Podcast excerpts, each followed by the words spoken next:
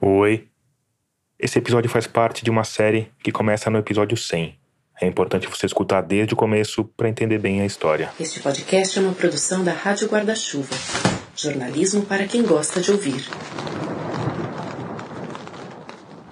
Oi, Fala, Josias. e aí? Esse é o Cabo Josias Viana. Como é que tá a repercussão do episódio por aí? O pessoal tá falando muito? Cara, sim, sim. O PM que tentou implantar um regime militar no projeto Resgatando Cativos. A grande maioria das pessoas aí me ligaram perguntando, né, a respeito dessa situação aí. No dia 15 de novembro, algumas horas depois do episódio 102 chegar nos tocadores, ele me enviou uma mensagem pelo Instagram. Disse que queria responder às acusações da delegada Mariane Trovão. A gente marcou uma conversa por vídeo e no dia seguinte, na hora marcada, o cabo Josias apareceu na minha tela, sem camisa. Deixar bem claro das acusações dela foi que eu, eu nunca fui o mais antigo da minha equipe. Ele começou falando do incidente da live em que apareceu fazendo uma batida na qual flagra supostos traficantes com posse de drogas. Como você escutou no episódio 102, a delegada Trovão viu essa live, viu que o cabo Josias não levou ninguém preso e resolveu denunciar o policial por tráfico de drogas. Sempre teve um oficial à frente. E ela me coloca como sendo o cara que ela denunciou na, no Ministério Público por tráfico de droga. A gente era toda uma equipe. A equipe que ela denunciou, que eu sei que denunciou, foi a equipe toda. Então, por que ela não falou que denunciou uma equipe de policiais que possivelmente poderiam estar fazendo coisas ilícitas? Ela só mencionou o meu nome. Além de reclamar dessa personificação, o cabo Josias explicou por que não levou ninguém preso naquela ocorrência. É uma pequena quantidade de drogas, mas só que eram vários. O que aconteceu? Os meninos correram, deixaram uma trouxinha correr. Eu vou prender um geral por causa de uma trouxinha, tocar os aralhos por causa disso. Além disso, ele falou que não vendeu nenhuma arma para o comunicador Leonardo Biasi, como a delegada Trovão afirmou também no episódio 102. Quanto que é uma arma? Dois, três. Eu vou me sujar com dois, três mil reais? Eu não vou. Entendeu? Então é, é uma acusação totalmente infame dela, caluniosa, tentar imputar sobre mim esse crime. Eu questionei a delegada Trovão sobre isso. Pedi para ela me detalhar os indícios que fizeram ela concluir que a arma apreendida com Léo Biasi tinha sido vendida pelo cabo Josias Viana.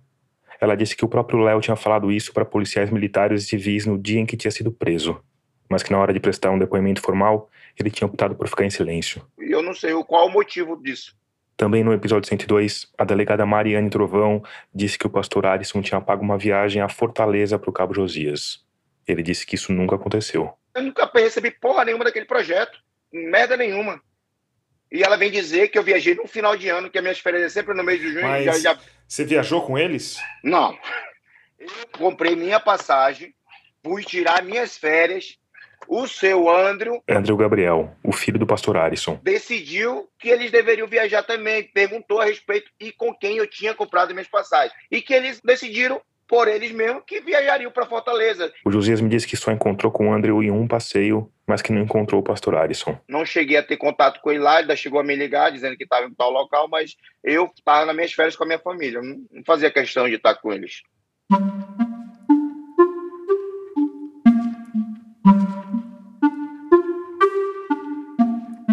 O cabo Josias Viana não soube me dizer que tipo de interesses estariam por trás das acusações da delegada Mariane, mas me garantiu que vai processar a colega porque preza muito pela própria honra e que por causa dessa honra tinha decidido me procurar. Mas ao mesmo tempo tinha algo de diferente ali. Porque desde que começou a chegar aos tocadores, a nossa série tem recebido algumas respostas dos personagens retratados nela. Eu vou falar mais sobre isso no episódio final, então eu não quero dar spoiler. Mas uma coisa eu posso te garantir. Elas foram bem diferentes da resposta do Cabo Josias Viana. O Cabo Josias foi totalmente receptivo e aberto ao diálogo. Ele me disse até que estava gostando da série. E eu não posso afirmar com certeza, mas posso supor, sem muito medo de errar, o que estava por trás do tom da resposta do Cabo Josias. Ele queria falar.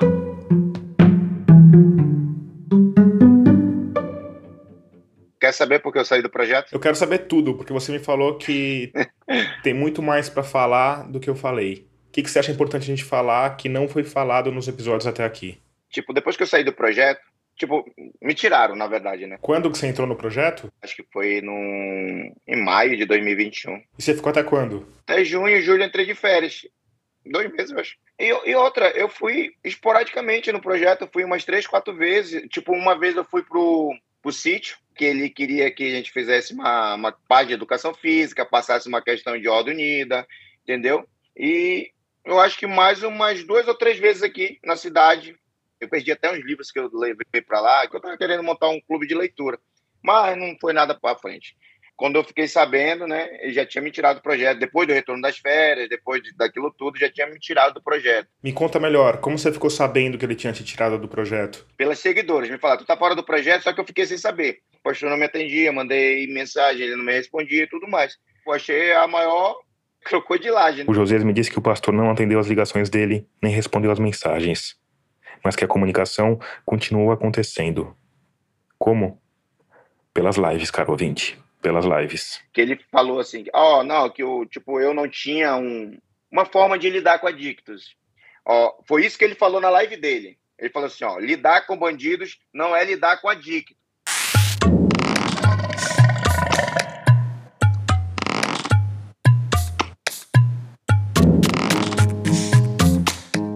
Eu sou Tomás Chiaverini e o episódio 104 de Escafandro, quinto episódio da série O Pastor, já começou.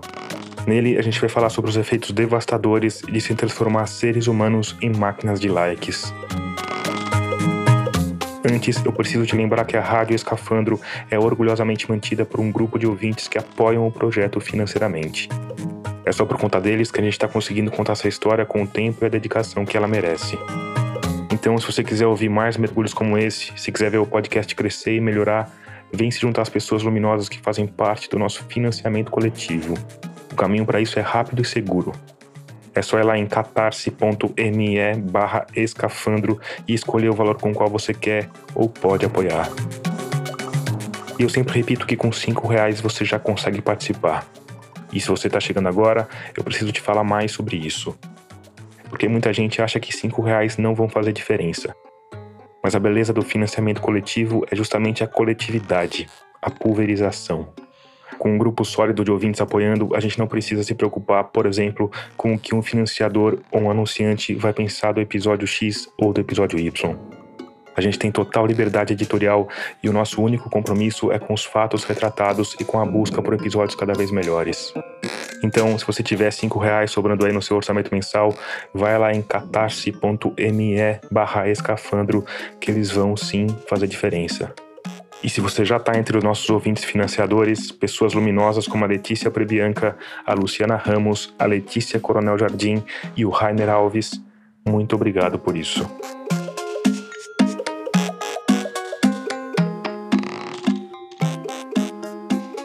Aquela frase do pastor, lidar com adictos não é lidar com bandidos, ficou ecoando na cabeça do cabo Josias Viana.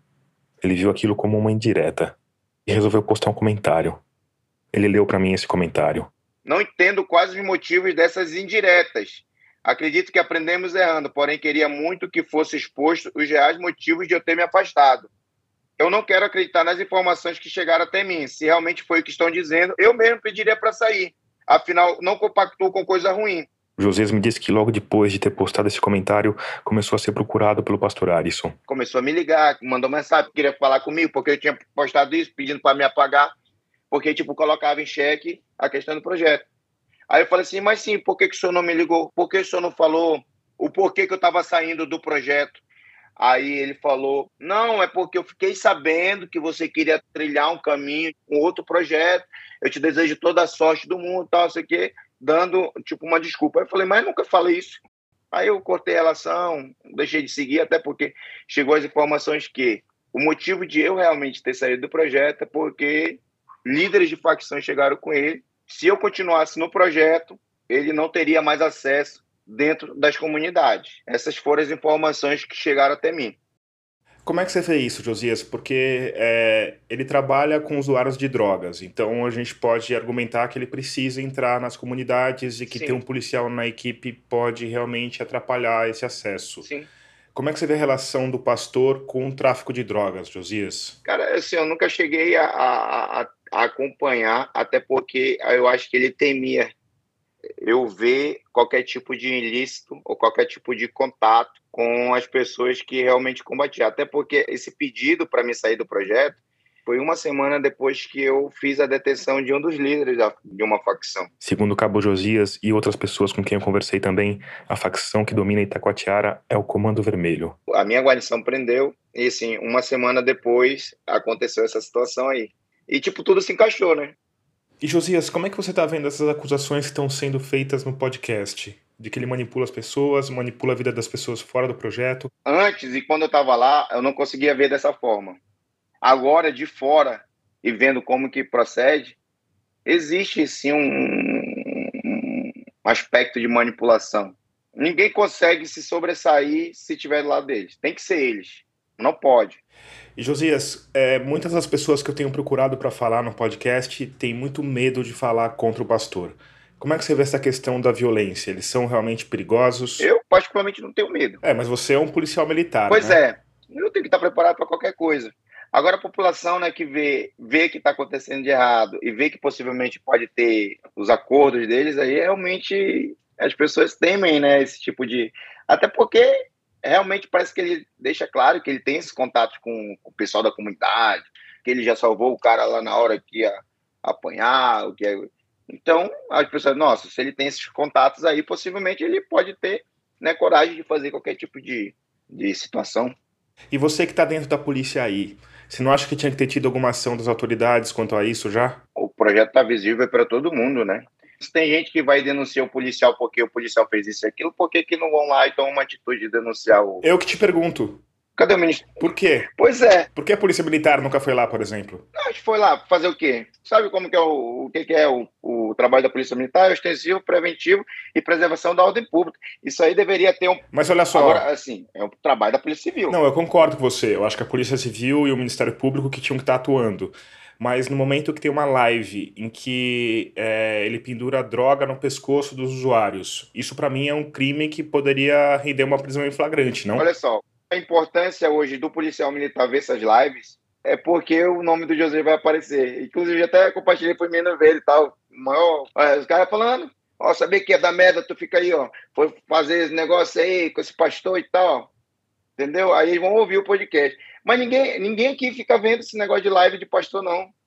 Agora, se já tem as denúncias, por que, que, a Polícia Civil não começa a investigar isso aí também? Quer dizer, deixando de lado a rixa com a delegada Trovão e com a Polícia Civil, pro Cabo Josias, um dos motivos que faz o pastor Alisson poder continuar trabalhando livremente é que poucas pessoas de Itacoatiara realmente acompanham as lives dele. Hoje o maior público deles é fora. Eles não são bem vistos na cidade de Itacoatiara. Tá, mas se pouca gente na cidade assiste, por que eles não são bem vistos? Segundo o Cabo Josias, isso tem a ver com o aumento de usuários de drogas nas ruas de Itacoatiara, que ainda, segundo o Cabo, está sendo causado, pelo menos em parte, pelo projeto Resgatando Cativos. Quantas pessoas adictas que são resgatadas em Manaus para cá passam aquele período lá e depois estão na rua daqui de Itacoatiara? Todo mundo vê isso. Isso está acontecendo? Sim, aconteceu demais.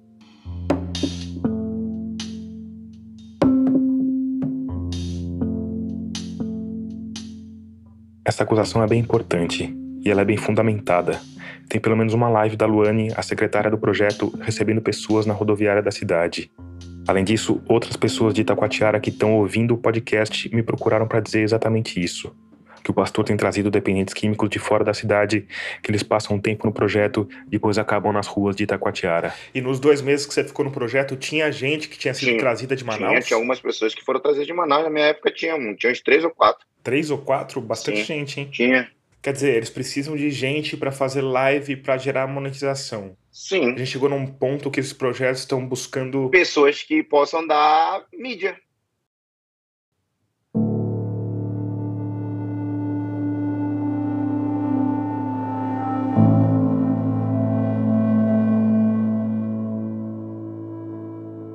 Ouvi várias histórias sobre usuários que tiveram as vidas destruídas nessa busca desenfreada por cliques. Pelo BO, como o pastor Ezaquiel disse no episódio anterior. Mas de todas elas, eu acho que nenhuma se compara com a da Sara.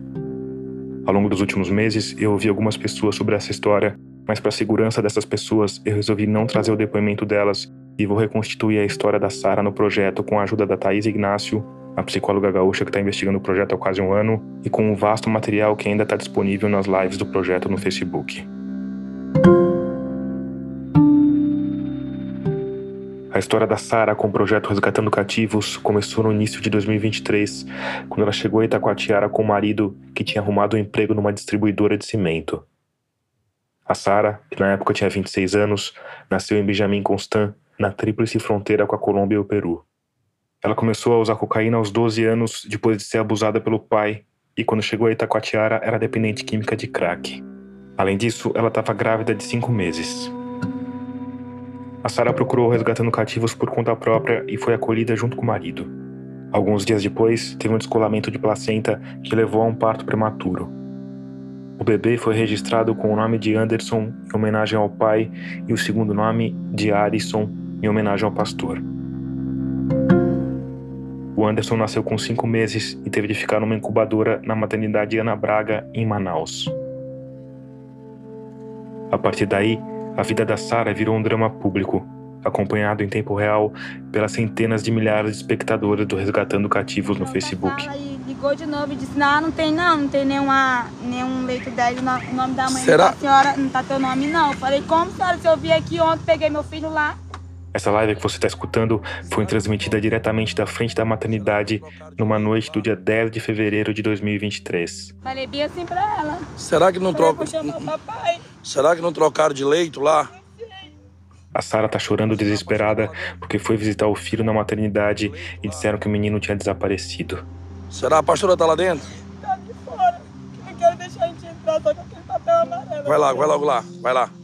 Vai lá, deixa ela lá com a pastora lá. Gente, compartilha essa live aí. Depois que ela entra chorando no hospital, o pastor inverte a câmera para o modo selfie para registrar a conversa com o advogado. Ligar aqui pro advogado, gente. Doutor Cássio. Tu tá assistindo a live aí, não? Assiste a live aí, escuta aí. A criança, o Andersonzinho é o filho de uma interna, né? Ele explica o caso, diz que acionou o conselho tutelar Eu falei que a conselheira ela tá vindo pra cá pro hospital, pra maternidade. e pergunta se eles podem processar o hospital, mas antes que eles resolvam alguma coisa, a Sara e a pastora Nívia voltam, dizendo que a criança foi encontrada. Enquanto o advogado ainda matraqueia no celular, o pastor chama a Sara para perto. Dá um abraço aqui no pai, dá. Fica calmo, tá? Fica calmo. Essa live tem 588 mil visualizações, 10 mil comentários. Eu entrei em contato com o diretor da maternidade Ana Braga, Edilson Albuquerque. Ele me disse que lembrava do caso, mas quando eu perguntei sobre detalhes, ele pediu que eu protocolasse minhas perguntas por e-mail. Eu fiz isso, mas ele não me respondeu até o fechamento desse episódio. Por isso, a gente não tem como saber ao certo o que aconteceu nesse dia. Mas a Thaís Ignácio acredita que foi uma medida do hospital para proteger a criança da exposição das lives. A criança que mal nasceu, lutando para sobreviver de, de pessoas que pareciam abutres em cima da criança. No dia seguinte, 11 de fevereiro, Boa tarde, gente linda dos nossos corações. Nós estamos aqui na maternidade Ana Braga, gente. o pastor abriu outra live na frente da maternidade. Eu tô aguardando a chegada aqui da conselheira tutelar e do advogado que tá vindo pra cá. A conselheira tutelar acabou de chegar ali, ó. Nós vamos lá resolver essa. Eita, que o bicho vai pegar, gente. O negócio é pra resolver hoje. Obrigado, Amanda. Uma das melhores conselheiras que existe na cidade de Itacoatiara. A gente não é qualquer conselheira que vem de Itacoatiara pra cá, não. E ela veio, gente. Ela veio pra resolver essa situação. A situação é que a maternidade estava relutando a entregar o bebê recém-nascido para Sara e para o companheiro. Provavelmente porque eles não tinham endereço fixo e porque tinham um histórico de dependência química. Diante disso, o pastor se mobilizou para tirar o bebê do hospital a qualquer Ah, custo. gente, ninguém tá aqui querendo mal de ninguém, só quer o que é de- de- nosso por direito, o que é dos meninos da, da Sara por direito, não nosso da Sara por direito, né? Ela é uma menina adicta, sim, que estava em estado de rua, né, que não usou, decidiu parar para cuidar dos filhos. Cara, o que é que tá faltando? Ah, tem que ensinar a dar de mamar. Não existe isso, cara. Não existe isso no mundo nenhum. Por quê, gente? Porque ela é mãe de seis filhos, uma mãe de seis filhos não sabe dar de mamar? Que bagulho é esse? Que parada é essa? Tá entendendo? Então não funciona esse o bagulho, o bagulho não funciona desse jeito, não, irmão. Tá entendendo? Então, Durante a live, que tem uma hora de duração, quem quiser ajudar no combustível para nós levar todo mundo, Anderson, todo mundo. Teve um bom espaço para arrecadação de fundos. Só aguardando aqui o advogado. Gabriel tá chegando aqui também, ó. Gabriel tá chegando. Quando o filho do pastor, André Gabriel, chega ao volante de um Honda Civic branco, fica claro que a intenção da família é que a manifestação vá além dos likes e comentários no Facebook. Gabriel está chegando aqui, tá todo mundo vindo pra cá, muita gente. Gente, sai daí, vem pra cá, gente. Quem mora aqui perto tiver coragem de vir pra cá, nós estamos aqui. Nada indica que a coisa tenha escalonado nesse sentido. Mas depois de um tempo, o advogado chega e entra na maternidade junto com a conselheira tutelar. O advogado chegou, tá indo lá agora. Elas estão ali aguardando, ó. No fim, depois de algumas lives como essa, o hospital entregou o bebê para Sara e para o pastor. Só que em nenhum momento eu acredito que o pastor pensou na criança. Tirar uma criança de dentro de um local de saúde, onde ele já nasceu prematuro, teve problemas de saúde, para enfiar dentro de um projeto com a mãe e o pai, usuários em tratamento. Quando a criança saiu, ele que levou para Itacoatiara? Sim. Ele levou essa mãe, esse pai, esse bebê e essas crianças para o sítio. Para o sítio. Tinha grupo de ajuda para criança também, tá?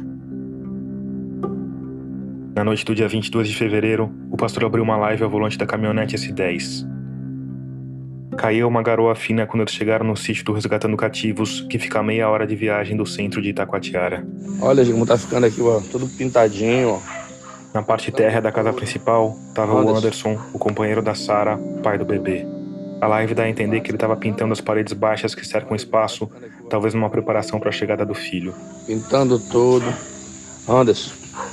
O pastor coloca a mão no ombro do Anderson como se tivesse uma notícia ruim. Deu capim na palheta lá. Aí eu vim te buscar para te ir lá para a cidade, para ir lá com a Sara,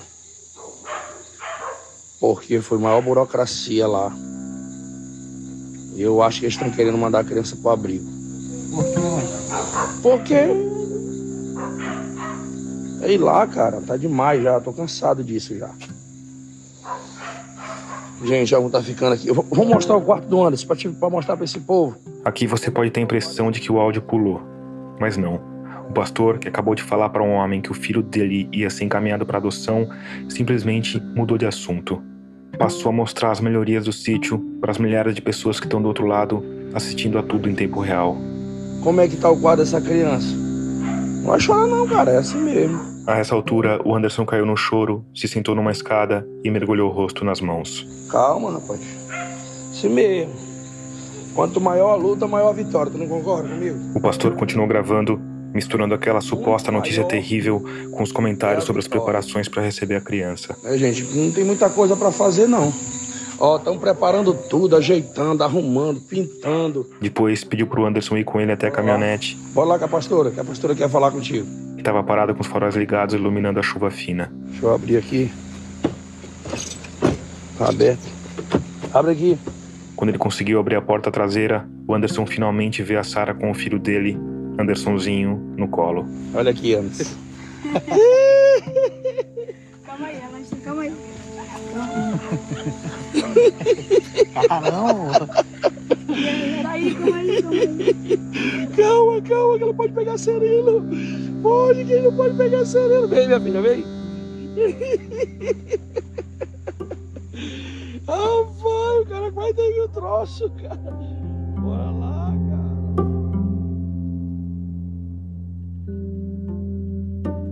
A Sara, o marido, o bebê e dois outros filhos da Sara, um de seis anos, outro de nove, passaram alguns dias no sítio, depois se mudaram para uma casinha na cidade.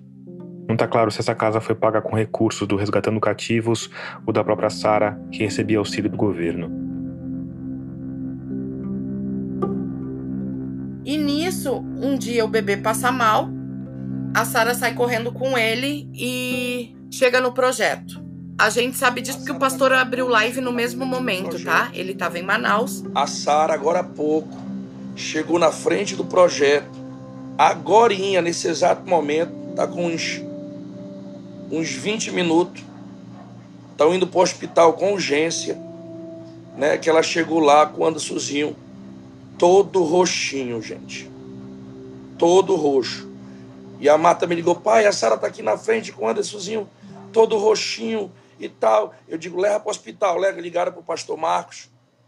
Só que entre Marcos. ela chegar no projeto, a monitora que estava lá, Marta Silva, ligar para o pastor, um ou dois minutos que ela ligou para o pastor, ela devia ter ajudado a Sara a chegar até o hospital e salvar essa criança. Chegando lá, ela ligava. Porque em termos de criança, às vezes toma 30 segundos é o diferencial. No dia 30 de março de 2023, o pastor Alisson abriu uma live que tinha vários emojis de alerta no título. Deixa eu respirar aqui, gente. Ele dá bom dia, pede para as pessoas compartilharem, depois passa um longo tempo tomando coragem para dar a notícia, ou talvez esperando mais gente entrar na transmissão.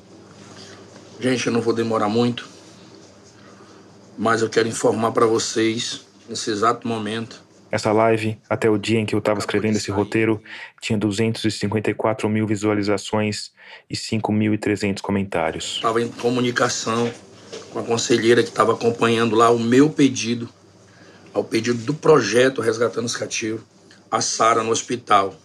Tá? Quero agradecer, porque eu gosto das coisas transparentes ela não foi acionada pelo hospital, ela foi acionada pelo projeto. E eu quero comunicar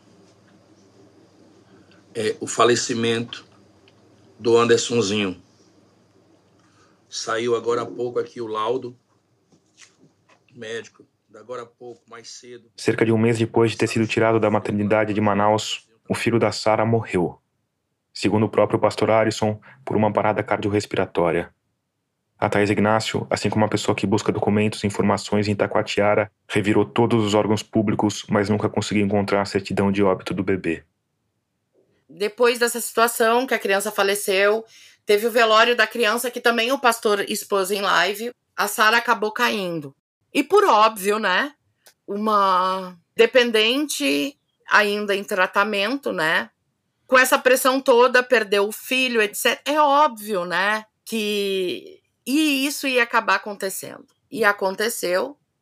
E ela estava com as outras duas crianças. Onze dias depois de comunicar a morte do bebê, no dia 11 de março, o pastor Alisson abriu outra live. Tava ao volante, indo para casa da Sara. E ela tá na dicção junto com Anderson. Porque tinha recebido denúncias de que os outros dois filhos dela, desde ontem, uma criança de seis, outra de nove, estavam trancadas sozinhas em casa desde o dia anterior. O conselho tutelar me orientou tudo que eu vou fazer aqui tá dentro do. Sobre orientação. Sobre orientação do conselho tutelar, todo mundo tá aqui no carro comigo. O pastor foi até a casa, pulou o muro de trás. Aqui por trás da casa dela. Tirou as crianças. Cadê, pai? Tá aí, gente. Passou as duas pro filho dele, André e o Gabriel, por cima do muro. Pega, meu filho. E levou as duas, aparentemente, para uma das casas do projeto. Meu Deus do céu, olha aqui, gente, ó. Vem, vou levar vocês dois, tá? Não chora mais, não. E nisso já começou o assunto que ele largou nas lives. O Anderson matou a Sara, o Anderson matou a Sara, o Anderson matou a Sara. Ontem a, a Sara saiu de casa por volta de 7 horas da noite. Essa live, de novo o pastor ao volante, foi feita no mesmo dia 11 em que ele resgatou as duas crianças. Ele disse que está procurando o Anderson e a Sara porque os dois tinham sido vistos brigando na rua porque, segundo esses relatos, a Sara saiu na garupa de uma moto porque o Anderson foi atrás, depois voltou para casa de madrugada procurando um, abre aspas, objeto um perfurante. Objeto perfurante. A busca deu resultado e naquela noite o pastor abriu mais uma live. Gente, aqui encontrei o Anderson. Com o Anderson na casa onde ele morava com a Sara. Tava na safadeza com a Sara. Cadê a Sara? Cadê a Sara? Tu não deu fim na Sara não, bicho? Cadê a Sara? Tu, tu andava com ela, tu andava com ela, tu sabia onde ela andava. Tu sabia onde ela andava. Gente, quando viu a gente correu, se escondeu no meio do mato Essa live, que termina com o pastor esperando uma viatura, tem 100 mil visualizações, 8.500 comentários foi para delegacia com o Anderson, o Anderson foi preso. E que também me admira, todo mundo que o pastor leva na delegacia, eles prendem. Cadê as provas para mim prender uma pessoa? E esse é um caso bem emblemático nesse sentido. Mas isso não pareceu importar muito pro pastor. São. Porque na madrugada daquele mesmo dia. Vai dar uma hora da manhã. Ele abriu mais uma live dizendo que a Sara não só estava viva, como tinha sido presa. E a gente conseguiu prender a Sara em flagrante. Nós não, a polícia. Eu achei ela, gente. Achei ela, pela graça de Deus. Tava muito preocupado, pensando que o fim ia ser outro. Mas graças a Deus, a ajuda de Deus, conseguimos achar ela e o Gabriel. Eu vi muitas lives do pastor Arisson. E ela vai pagar tudo que ela fez com as crianças. Mas poucas me impactaram tanto quanto essa. Gente, não tô com um pingo de dó dela. Não tô. Que ela não merece. Porque bem no final, quando eles chegam na delegacia. A viatura chegou lá. para encontrar a Sara. Tá, gente? Aqui, ó. Dá pra escutar duas vozes diferentes vindo do banco de trás do carro.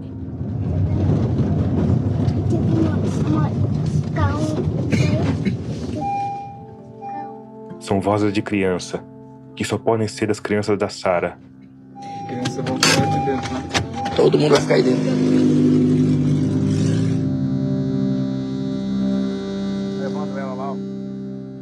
Foi presa por essa viatura aqui.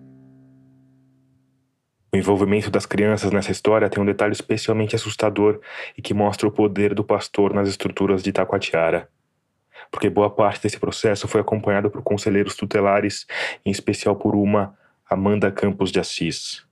E no dia 12 de abril, quando essa confusão estava no auge, ela assinou um termo de responsabilidade juntamente com outro conselheiro, Júlio César Ferreira.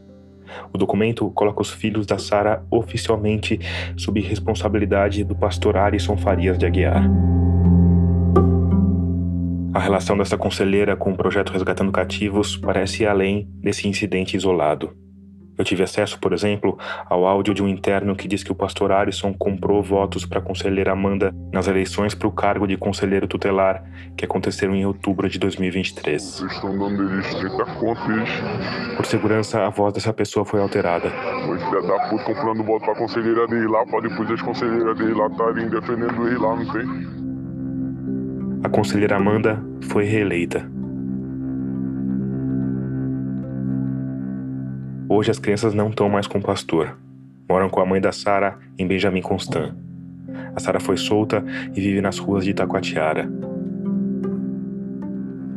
E essa história que eu resumi aqui destruiu a Sara. O corpo dela vai definhando ao longo das lives. E essa deterioração física chegou ao auge numa live que o pastor fez cinco meses depois, em agosto de 2023. Sara, gente. Achei a Sara, gente. Ele vai tentar mais um resgate numa madrugada num bairro dominado pelo tráfico. Meu Deus, Sara, me falaram que tu tava acabada, né? Não, até que eu tô bem, né? Mas só que. Bem? Não assim, né? Gente, gente, eu vou dar a luz aqui pra vocês verem. Não, não. Gente, ó, oh, Sara? Não, Gente, olha como a Sara tá.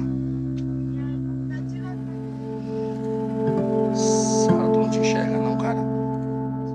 Essa live tem 191 mil visualizações, 3.600 comentários.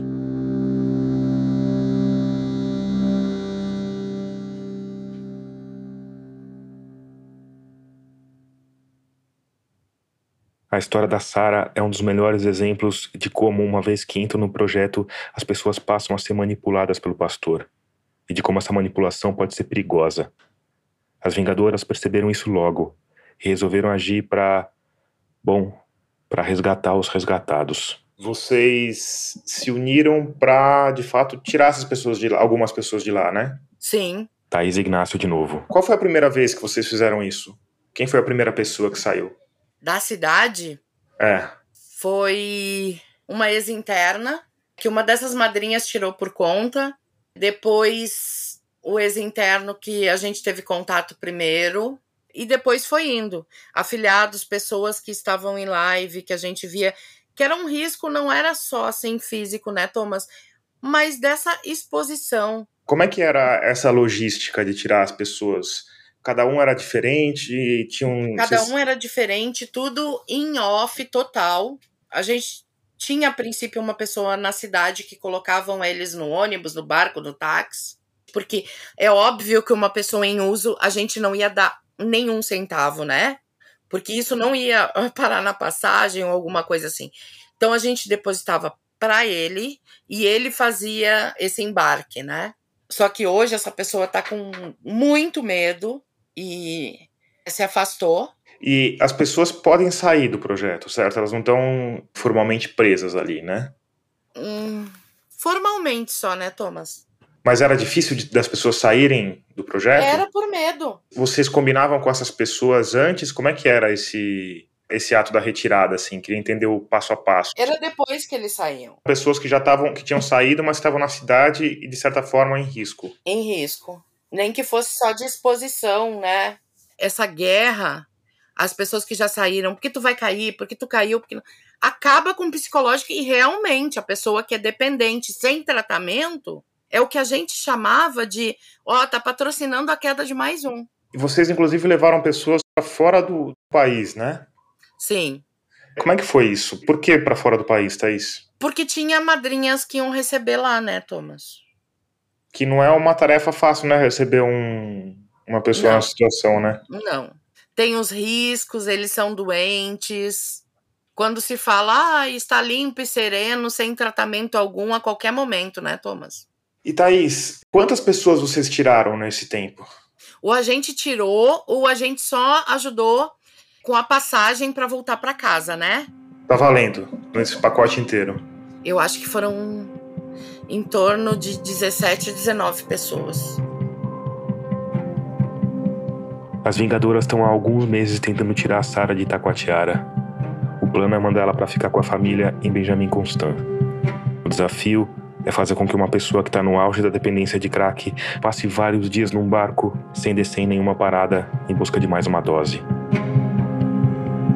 Eu tentei falar com vários desses internos que estão fora do país e com duas madrinhas que receberam essas pessoas na casa delas. Ninguém quis falar sobre o assunto. Eu entrei em contato com a conselheira tutelar Amanda Campos de Assis. Ela disse que não tinha nada a ver com o projeto Resgatando Cativos e negou que o pastor tenha feito campanha para ela. Eu mandei o documento que deixa os filhos da Sara sob responsabilidade do pastor, que tem a assinatura dela. Tá só o meu nome aí? Ela respondeu. Por que estão se reportando só a mim? Depois ela pediu que eu enviasse as perguntas por escrito. Eu fiz isso. Ela disse que ia consultar um advogado e me respondeu no dia seguinte, também por escrito. Disse que viajou a Manaus por conta própria, que só foi entregar documentos na maternidade a pedido de um colega. Quanto às crianças, disse que tudo corre em segredo de justiça, que todas as decisões foram tomadas em colegiado no interesse dos menores, que elas não tiveram qualquer manipulação ou influência, e que as decisões do Conselho Tutelar só podem ser revistas judicialmente. Ela terminou o texto com a seguinte mensagem, que aqui foi lida pela Priscila Pastre. Só pense que você pode estar prejudicando alguém inocente, alguém que tem família, que ajuda as outras pessoas, que dedica e dá o melhor de si pelo seu trabalho e às vezes esses danos são irreversíveis. Mas te agradeço pelo contato. Tudo está nas mãos de Deus. Eu creio na justiça dele e na dos homens. Deus abençoe seu trabalho. Boa tarde. Fique com Deus. Eu procurei também o outro conselheiro tutelar que assina o documento, Júlio César Ferreira da Silva. Ele não me respondeu.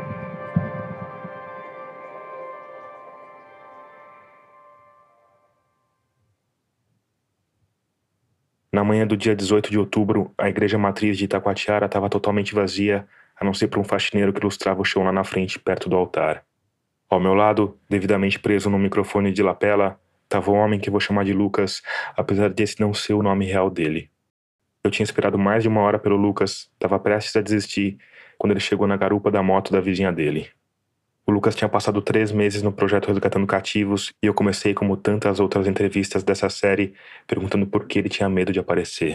Eu tô por aqui, né? E é minha. Por segurança, a voz dele também foi alterada. É uma coisa que tá em jogo também, minha vida, né? O Lucas me contou que tem 30 anos e começou a usar drogas na adolescência. Com 16 anos eu já estava já dependente já do, da droga, entendeu? Ele me contou que foi procurar o Resgatando Cativos por conta própria no começo do ano. Aí eu cheguei lá, lá na frente lá, e ele apareceu, pedi ajuda, perguntou se eu realmente queria ajuda mesmo, se eu queria mudança, falei que eu queria. E ele falou, então seja bem-vindo ao Resgatando Cativo. Aí daí eu comecei, né? Logo no, no início foi mil maravilhas, entendeu? Você ficou na casa lá? Fiquei. O que, que, que fazia lá? É só os, os deveres mesmo, limpar mesmo, fazer as. Fora as atividades do, de lavar roupa, cozinhar e limpar, tinha alguma outra atividade? Eu sou construtor, trabalhei com construção civil. Então, quando eu tinha alguma coisa para fazer lá, eu, eu fazia lá, entendeu? Quebrar uma parede, ajeitar uma, uma porta.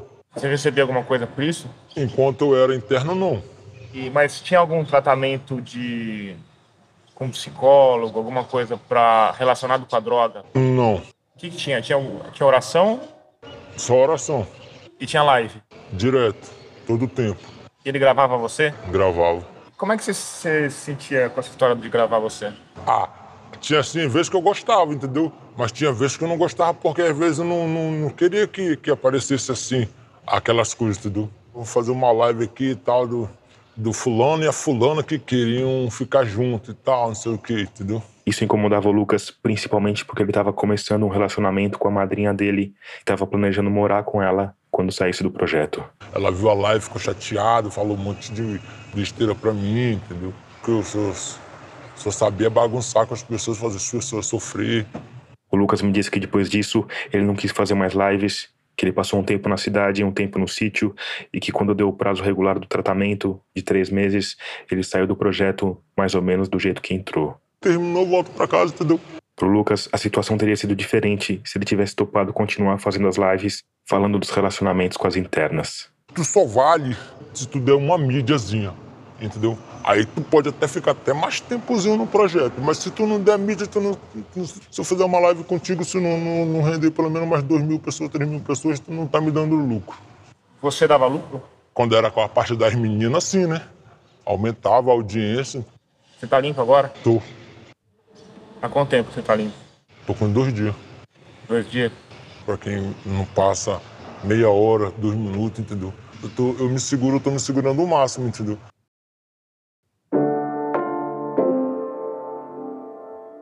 Lucas estava limpo tinha dois dias, mas para o Resgatando Cativos, ele tinha concluído o tratamento de três meses com sucesso.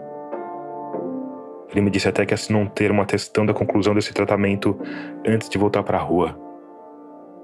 O depoimento do Lucas é interessante porque ele é um interno que se dispôs a falar e que tem essa visão da exploração da imagem que muitas vezes fica mais clara para quem vê de fora. Mas a minha conversa com o Lucas tinha um objetivo além porque as Vingadoras tinham levantado todos os endereços do pastor na cidade, mas elas não tinham a localização exata do sítio.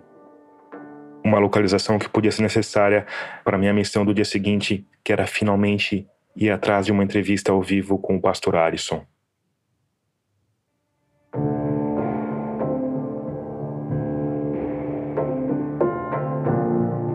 No próximo episódio de O Pastor,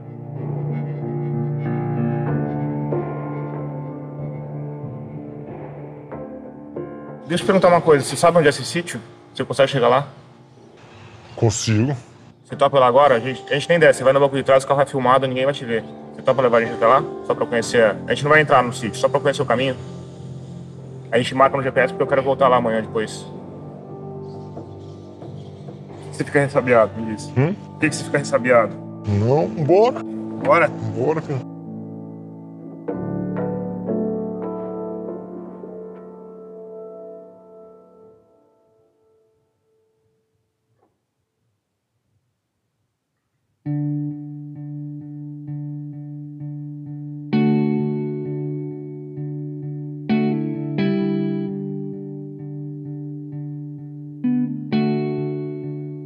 Antes de terminar, eu quero te convidar a escutar o podcast Economia do Futuro, nosso parceiro da Rádio Guarda-Chuva. Os episódios mais recentes estão bem interessantes porque a Melina Costa está fazendo uma cobertura especial da Conferência do Clima na ONU, a COP28. O assunto é bem importante para o nosso futuro no planeta, que não custa lembrar, é o único planeta que a gente tem.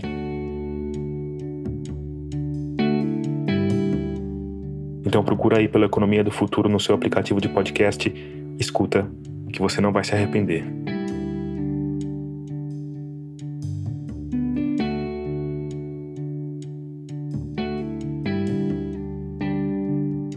Termina aqui o episódio 104 de Escafandro, quinto episódio da nossa série especial O Pastor. Obrigado por escutar e até o próximo mergulho daqui a uma semana.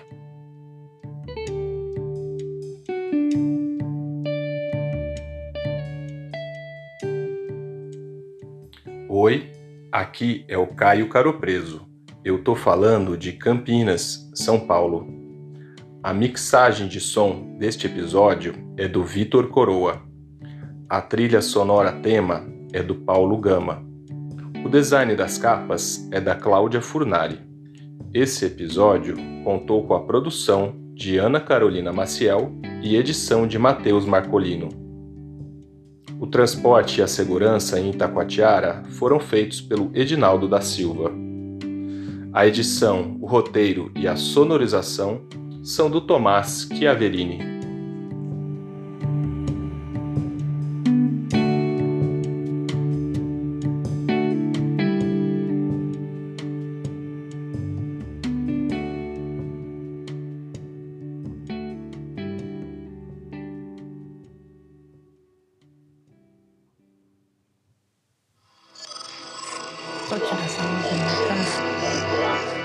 Esse podcast é apresentado por b9.com.br.